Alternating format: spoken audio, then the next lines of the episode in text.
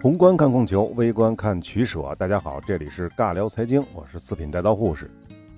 那上一期呢，我们讲到了一九二九年的经济大萧条啊，这给巴西造成了很大的冲击，经济啊、政治啊各种方面都出现了问题。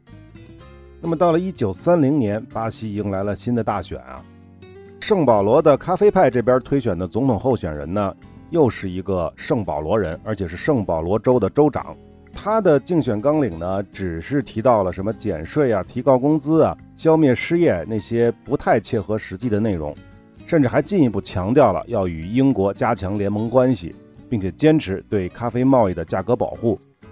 至于咖啡派的对立面，就是米纳斯吉拉斯州的奶牛派以及南大河的地主们，他们联合在一起的自由主义同盟。这波人推选出来的总统候选人呢，是来自于南大河州，他的名字叫做瓦加斯。这哥们的竞选纲领呢，则有些意想不到啊。除了常规操作之外呢，他还提出了对外国企业实行国有化，还有呢与苏联建交等等等等的。甚至这个自由主义同盟当中的其他的个别政客还提出过比较激进的土地改革。当然了，这个奶牛派和南大河派的地主们，他们作为土地的利益者，并不是真的要进行土地改革。这些说法呢，只是自由主义同盟当中的个别人的意见。很可能呢，只是为了得到选票的一种虚假承诺啊，因为毕竟他不是瓦加斯提出来的啊。那不管怎么样啊，很显然，奶牛派的提议呢，肯定是会得到更多巴西国民，比如什么小资产阶级啊、知识分子，尤其是工人、农民这些中下层人民的支持。但神奇的事情发生了啊！一九三零年的三月一日，大选的结果是令人大跌眼镜，圣保罗的咖啡派得到了将近一百一十万张选票。而奶牛派的自由主义联盟呢，只有不到六十六万选票。你想到了什么呢？对，不止你想到了，其他人也想到了。法加斯为首的自由主义同盟以要求重新核对大选结果为由，直接发动了武装政变。换句话说呢，就是反对派呢认为这个大选是舞弊了，但是圣保罗的咖啡派呢就不承认。那怎么办呢？那就武装政变。当然，这个瓦加斯并不是毫无准备的。不仅是米纳斯吉拉斯州和南大河州的地方力量，他们也将军队体系当中呢卫官派的一部分力量拉到了自己这边。对于此时的卫官派呢，经过了几年的发展啊，在军队当中已经有了更多的话语权。不过呢，在一九三零年竞选事件当中呢，卫官派他也分裂了。以普雷斯特斯为首的这波人呢，虽然不支持咖啡派上台，但他们坚持主张卫官派应该独立自主地去争取政治权利。普雷斯特斯还记得是谁吧？就是那个两万五千公里长征的那个普雷斯特斯纵队的普雷斯特斯。起义虽然失败了，但是他没死啊。他这个时候呢，在阿根廷流亡。那么另一波卫官派呢，则希望与瓦加斯为代表的自由主义同盟联合，间接的取得政权，而且呢，后者是占大多数的。总之啊，瓦加斯在巴西军人卫官派当中的支持，以及呢，巴西广大底层人民的支持。所以在一九三零年的十月三号，巴西南北多个州同时爆发了武装起义。由于政府军啊势单力薄啊，很快就陷入了被动。不仅如此啊，瓦加斯背后的美国也钻了出来啊。开战伊始，美国总统胡佛就下令派了一艘巡洋舰驰援瓦加斯，但是他公开的理由是保护巴西的美国公民啊。随后呢，美国的军火公司就在美国政府的授意之下，向瓦加斯呢出售了武器。而巴西政府，也就是咖啡派这波人呢，向美国购买武器的要求却被美国给拒绝了，直到起义爆发的两周之后才同意，而且呢还得再拖十五天才能进入运输状态。而实际上呢，咖啡派的巴西政府呢，只坚持了二十天，就已经丧失了绝大部分的战略要地。到了十月二十二日，美国总统胡佛呢，看到巴西政府大势已去之后，才正式的宣布禁止向瓦加斯出售武器。这戏演的啊，就跟真的似的。还是这天啊，十月二十二号深夜，巴西首都里约热内卢发生了政府军的内部叛乱，这咖啡派政府啊就被推翻了。十一月三号，瓦加斯组建了巴西临时政府。十一月八号，就五天之后，美国就承认了巴西新政府。这里多说一句啊，其实这个咖啡派屁股后面的这个英国也没闲着，他派出了两艘巡洋舰去援助巴西政府，但两艘巡洋舰可没有力挽狂澜的能力啊。所以在巴西临时政府成立之后呢，他也只能违心的祝愿这个新政府，但同时强调巴西新政府不能够损害英国与巴西的关系。好，瓦加斯上台了啊，不过他第一件要做的事呢，并不是兑现大选时的那些承诺，而是先要稳住国内的政治局面。要知道，这一次起义啊是全国范围内的，而且各地的起义力量呢，并非都听命于他。此外呢，还得防着圣保罗咖啡派的这波人呢反攻倒算，因此法加斯公开表示，这会儿的巴西啊就是一个大医院，巴西人民呢是虚弱且有病的人民，而国家呢需要一个医生，这个医生是什么呢？就是独裁。一九三零年的十一月十一日，双十一这天啊，巴西临时政府出台了一部临时根本法，取代了一八九一年的宪法。注意啊。这个只是临时根本法，并不是真正的宪法，只是相当于临时宪法。那么这份文件当中第一条就规定，从即日起，巴西的全部行政权、立法权均归临时政府和瓦加斯本人行使。注意啊，这里包含了立法权啊，所以国家议会、地方议会这些立法机构全部解散了啊。还有就是各州的州长都要由瓦加斯来任命了。显然，这巴西就是进入了独裁的时代。同时呢，也意味着巴西第一共和国的灭亡。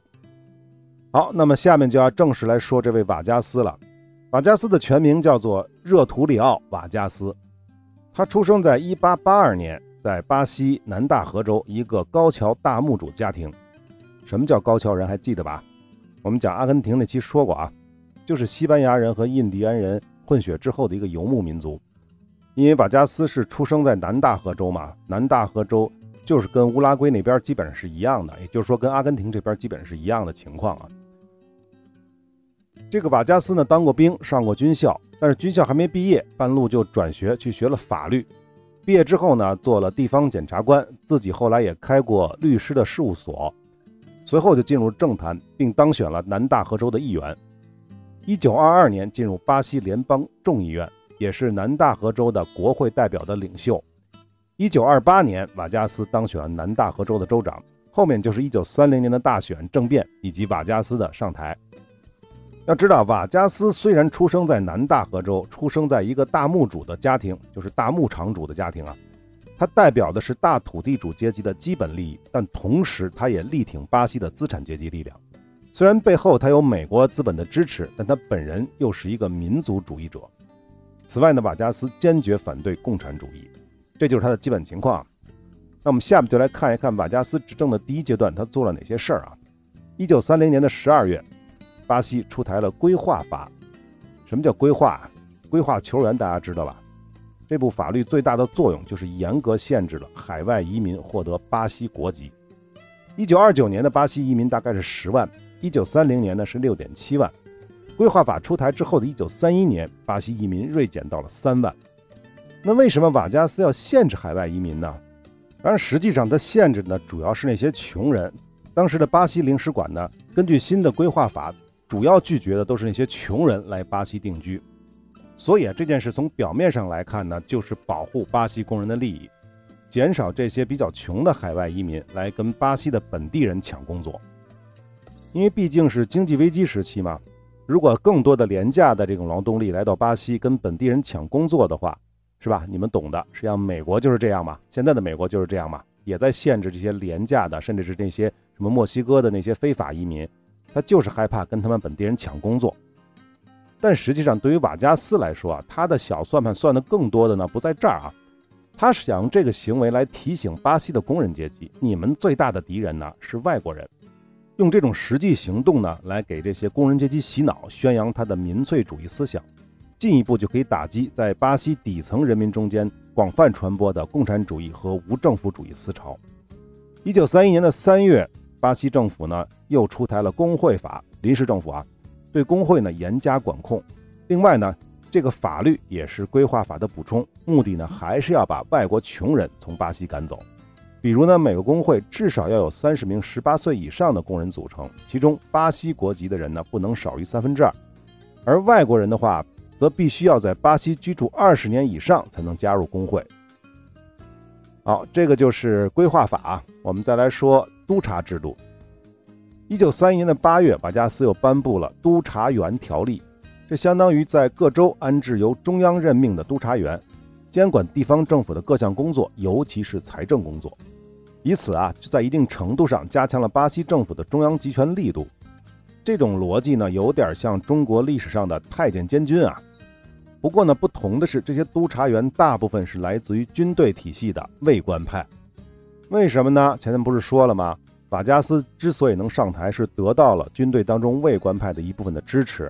呃，督察员制度呢，实际上就是对卫官派支持的一种回报。那么很显然，这种督察制度呢，在地方政府来看呢，并不是非常的友好啊。在某些州是遇到了极大的反弹，比如圣保罗州。原因是什么，就不用解释了吧？那我们再说经济方面。那么关于咖啡呢，这是巴西政府最大的问题。要知道。瓦加斯背后的奶牛派也有很多人在种咖啡，而且巴西财政收入当中很大一块都要依靠咖啡，所以这个问题啊是必须要解决的。一九三一年的七月，瓦加斯给出了答案，但是呢，他的做法呢并没有什么新意，还是使用出口税和外汇结余收购国内过剩的咖啡。唯一不同的是啊，在这个基础之上呢，政府将收购的部分咖啡进行了销毁。主要是烧掉或者是丢进大海，这个操作是不是很熟啊？一九二九年的经济危机啊，不仅有美国农民倒牛奶，澳大利亚牧民把羊群赶下山崖，还有巴西人烧咖啡啊。不过不同的是呢，前两个都是民间行为，而巴西的这个是政府行为。我查到的数字，仅一九三三到一九三四年期间，巴西政府就高价收购了将近三千七百万袋咖啡，其中一半会被政府销毁。要知道，一袋咖啡是六十公斤，三千七百万袋就是一百多万吨啊！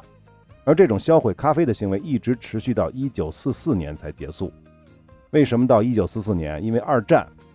当然，也不仅仅是因为二战呢，主要是因为速溶咖啡的普及啊。总之呢，在这十三年期间当中呢，巴西一共销毁了七千八百二十万袋咖啡，相当于当时全世界三年的消费量啊！而巴西政府为了收购咖啡呢，国家财政根本就没有能力支持，所以一九三一年的九月，巴西政府终止向外国的债主们还债，一直到一九四零年才恢复。也就是说，九年啊，九年时间，这巴西政府是毫无信誉可言。那显然啊，说了这么多，瓦加斯的执政并不是很顺利，工人的运动、圣保罗咖啡派的反对、各地方政府对中央集权的反感。当然，最头疼的还是巴西啊，一时半会儿是没法走出经济危机。因此，反对者们呢，便在民众当中宣传恢复宪政的口号，以此为幌子，企图进一步发动对瓦加斯政权的冲击。可是这瓦加斯他也不傻呀，与其束手待毙，还不如主动出击。一九三二年的五月，瓦加斯宣布，一九三三年将进行制宪会议选举，理所当然的再次把民众争取到了自己这一边。不过呢，这一下就打乱了反对派的节奏，因为他们原本计划要进行起义的。谁是反对派？就是圣保罗的咖啡党嘛。这种情况下，他们就不得不提前进行了起义。一九三二年的七月，圣保罗地方势力爆发了军事反叛，企图夺回政权。但是这次叛乱呢，只坚持了三个月，就以投降告终。另外要说的啊，这一次的圣保罗反叛背后，双方的背后还是有海外资本的影子。美国呢，这回是名正言顺的支持瓦加斯了，而英国碍于美国人的面子，只能在私下做一些小动作，但是呢，对战局并没有起到实际的作用。不过呢，瓦加斯为了争取社会舆论的支持和瓦解反对派，宣布呢对这次反叛的参与者实行了大赦，并将咖啡派的多名重要人物吸纳进入了临时政府，担任了部长级别的要职。瓦加斯的这波操作着实是漂亮。这样一来呢，与圣保罗咖啡派的矛盾就大大的缓解了。此后就是一九三四年的新宪法了。一九三四年的新宪法呢，依旧是将立法权呢归了参众两院。与一八九一年宪法主要的区别呢，是参议院每个州的名额呢从三个人降到了两个人，众议院的名额呢也减少了一半。但是众议院当中有四十名议员是要从工会组织当中产生的。那这个操作显然是为了拉拢工会啊，拉拢底层的这些人民，但实际上呢，意义并不是很大，因为根据之前的工会法，巴西工会已经没有那么强的实力了，而且这众议院的立法职能也被大大的削弱了。在这次宪法当中啊，它实际意义上呢变成了一个咨询机构。那么在行政权方面呢，新宪法说一切权利属于人民，并以人民的名义来行使。那问题谁可以代表人民呢？只有总统。最明显的例子就是共和国的副总统职位被取消了，而参议院议长的职权呢由总统来行使。显然，在立法和行政方面，这部新宪法呢只比那部临时根本法好了那么一点点而已。是不是觉得这部新宪法太消极了？那我们说点积极的啊。新宪法规定，女性公民呢拥有了选举权，并将年龄呢从二十一岁降到了十八岁。但依然规定文盲是没有选举权的。要知道，当时巴西的识字率呢只有百分之五十。新宪法中还增加了许多跟经济相关的内容，具体是什么内容呢？比如说，巴西的企业当中的巴西人必须占大多数，还有国家有权把任何一个企业置于巴西政府的领导之下，无论它是不是巴西人拥有的企业，只要这种决定符合社会利益。注意啊，这一条说明啥呀？可能您的第一个反应就是国有化，但是仔细看条文，国家有权把任何一个企业置于巴西政府的领导之下。这并不是说政府可以随意的对企业进行国有化，国有化指的是对企业股份的占有，无论是强占还是赎买。这里说的是将企业置于巴西政府的领导之下，也就是说，巴西政府可以对企业的管理权进行国有化，但是股份不会。大家可以仔细的去品一品这一条是有多拧巴，而且别忘了，这可是在宪法当中出现的内容啊！大家注意到了没有？刚才说了这么多，这一部的宪法呢，并没有提及任何土地改革的内容。总的来说呢，一九三四年的巴西宪法是一部独裁加民粹的宪法。同时呢，瓦加斯也在这次的立宪会议当中呢，通过间接选举成为总统，任期是到一九三八年，此后呢，就会执行直接总统的选举。说到宪法的民粹主义倾向，我们就得多说两句关于纳粹思想在巴西的传播。一九二二年，墨索里尼取得了意大利的政权；一九三三年呢，希特勒也得到了德国的政权。两个纳粹国家呢，对巴西的影响是极为深刻的。要知道，一九二九年的经济危机在全世界的范围内造成了对资产阶级、对自由主义的怀疑。那个时代呢，其实更多的底层人民心中呢，苏联的社会主义。德国的法西斯对这两种东西是最向往的。那关于法西斯和纳粹，我们稍微解释一下。法西斯这个词本意是一把被绑在多根围绕在一起的木棍上的斧头，在古罗马呢是权力和威信的标志，大家就可以理解为独裁的意思。而纳粹的全称呢是民族社会主义德国工人党。注意这个名字有两个概念，一个是民族的，一个是社会主义的。什么意思呢？苏联那套也是社会主义，它是什么它是世界的，而纳粹它是民族的，这是最重要的区别。这有点像什么呢？这有点像我们讲两伊时候的伊拉克和伊朗。伊朗搞的是伊斯兰，对不对？他搞的是全世界的伊斯兰联合在一起，相当于这个概念。而伊拉克萨达姆他们那个复兴社会党搞的是什么呀？搞的是阿拉伯民族的联合，对不对？差不多呢，就可以这么类比，就是他们社会主义的范畴范围是不同的。那么从经济角度上来看呢，苏联的社会主义和纳粹相比呢，是有一点点类似的，都是属于政府要控制经济命脉和走向，免遭西方资本的控制，这都是这一套。那好，我们说回来，那么关于纳粹的思想在巴西的传播也不例外。我们讲过的，巴西的外来移民当中呢，葡萄牙人并不是占第一位的，人最多的实际上是意大利人。所以这纳粹思想在巴西传播啊，传播的很厉害，这就很正常了，对不对？早在一九二三年，里约就出现了法西斯战斗联盟，它背后的资助方就是意大利后裔的金融资本家和大企业家。不过呢，考虑到意大利在国际舞台上的影响力是有限的，甚至呢是负数啊，所以直到一九三零年代纳粹德国的出现，巴西的上层精英当中的更多人才开始考虑跟德国进行深入的合作。当然了，这与传统的巴西大土地主和大资产阶级及其背后的英美资本的利益是有分歧的。但是呢，在镇压国内的共产主义和无政府主义领导的这些人民运动方面呢，两者是一致的，这便纵容了法西斯的思想在巴西的壮大。至于瓦加斯呢，表面上看他也是对法西斯主义十分认同的，对民粹主义那套也更认同。但是真的是假的呢？这个再说啊，不一定是他本心就是这么想的。这个咱们往后听，听完了之后大家自己来判断，好吧？但不管怎么样，瓦加斯在这个时期呢，对共产主义那套、社会主义那套，就是苏联的那套，是完全是否定的态度。那说完这个，我们再来看，在巴西站在法西斯对立面的最主要的这个对手，就是巴西共产党为首的左翼性质的劳动总联盟。由于对1934年宪法的失望，因为这里完全没有涉及到土地改革，以及呢巴西国内越来越盛行的法西斯主义，巴西全国的罢工运动再次爆发。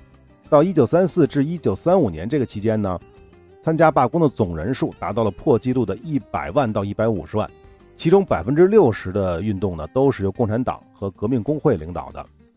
而瓦加斯为了笼络工人阶级，出台了一系列的法令，比如说带薪休假呀、八小时工作制啊、抚恤金法呀、男女同工同酬法呀等等等等。但是啊，对于左翼最看重的土地改革问题，依然没有涉及。巴西共产党呢，进一步发动农业工人、雇工、半农奴式的契约劳工和小土地所有者等农业底层人民的联合。此外呢，加强了对军官当中卫官派的影响，尤其是在1934年，卫官派的精神领袖，就是我们之前说过的那个普雷斯特斯啊，他正式加入了巴西共产党，这就使得卫官派当中的左翼就站到了巴西共产党这边。这种情况下，巴西共产党为首的左翼跟法西斯势力为首的极右翼的矛盾就越来越尖锐了。全国各地的冲突接连不断，而瓦加斯不但不干预，反而乐得有人替自己收拾共产党。一九三五年，巴西的左翼组建了反帝、反封建、反法西斯的民族解放联盟。秘密回国的普雷斯特斯呢，成为名誉主席。那么实际的主席呢，是一位巴西海军的上尉啊，这显然还是属于卫官派的人。民族解放联盟呢提出了自己的政治主张，比如说呢拒绝偿还外债。当然，在这个时间点上，巴西政府确实没有还外债啊，就把所有的外债都停了，一直到一九四零年。前面说了，然后呢还要把外国资本以及民族大资产阶级的企业一律收归国有，实现国家的工业化，没收大土地主、教会和外国公司的土地，交还强占印第安人的土地，废除独裁，打倒一切法西斯派别，为底层民众提供住房等等等等。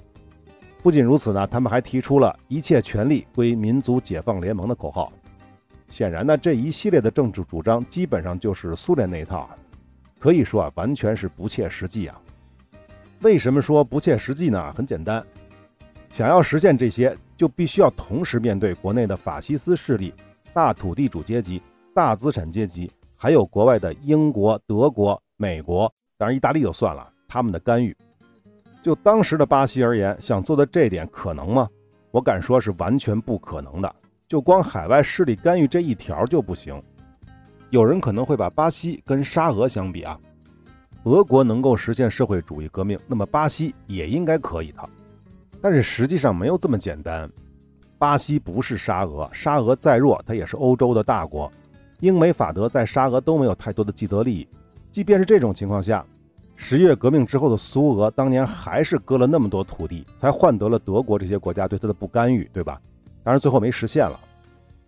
而巴西就大不一样了，无论是废除外债，还是没收海外资本的企业和土地，都是想一步作到死的行为啊！大家是不是同意我说的这句话？巴西共产党真的太天真了，而且实际上根本就用不着美国人啊、英国人啊他们动手。独裁者瓦加斯一看，我靠，一切权力归你，那我干什么去啊？这下不用法西斯势力出手了，我直接来。一九三五年的四月，巴西政府颁布了国家安全法，七月依照该法令取缔了民族解放联盟。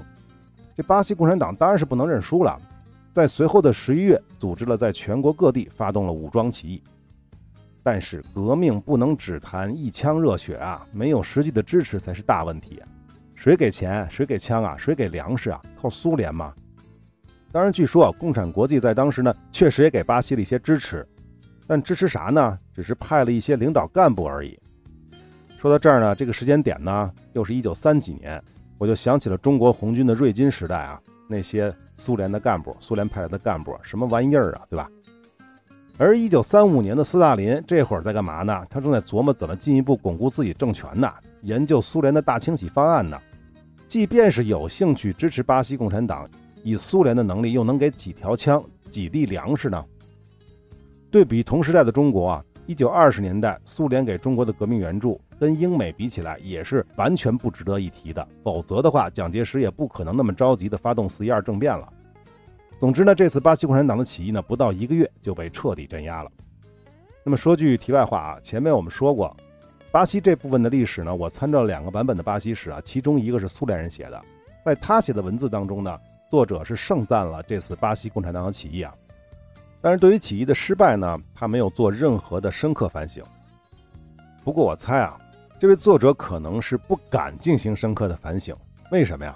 因为这本书是一九六二年出版的，那什么原因也不用解释了吧？那么另外呢，由于起义的失败，巴西共产党被政府取缔。法加斯呢也抓捕了大量的参与者、同情者以及嫌疑者，官方的数字呢是超过了一万七千人。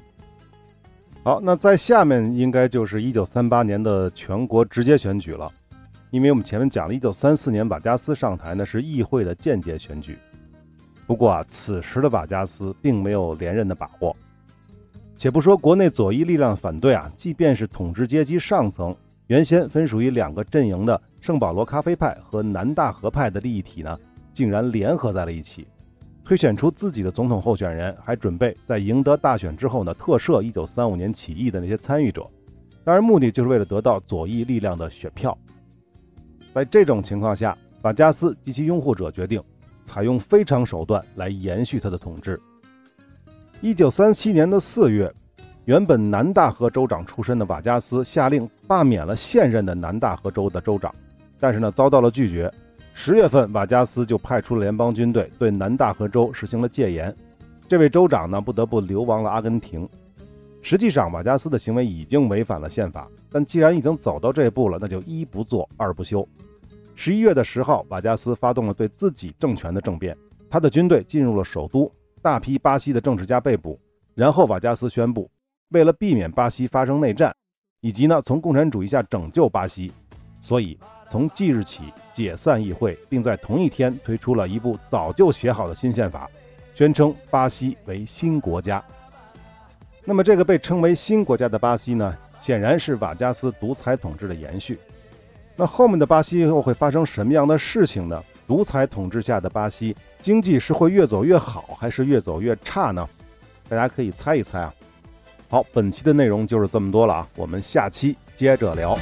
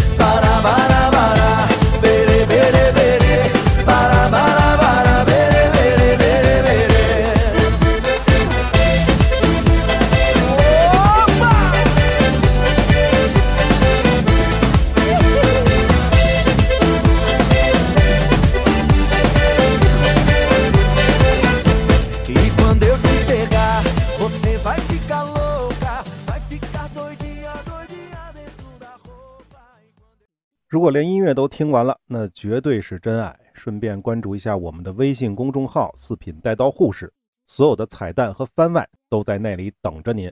我们不见不散。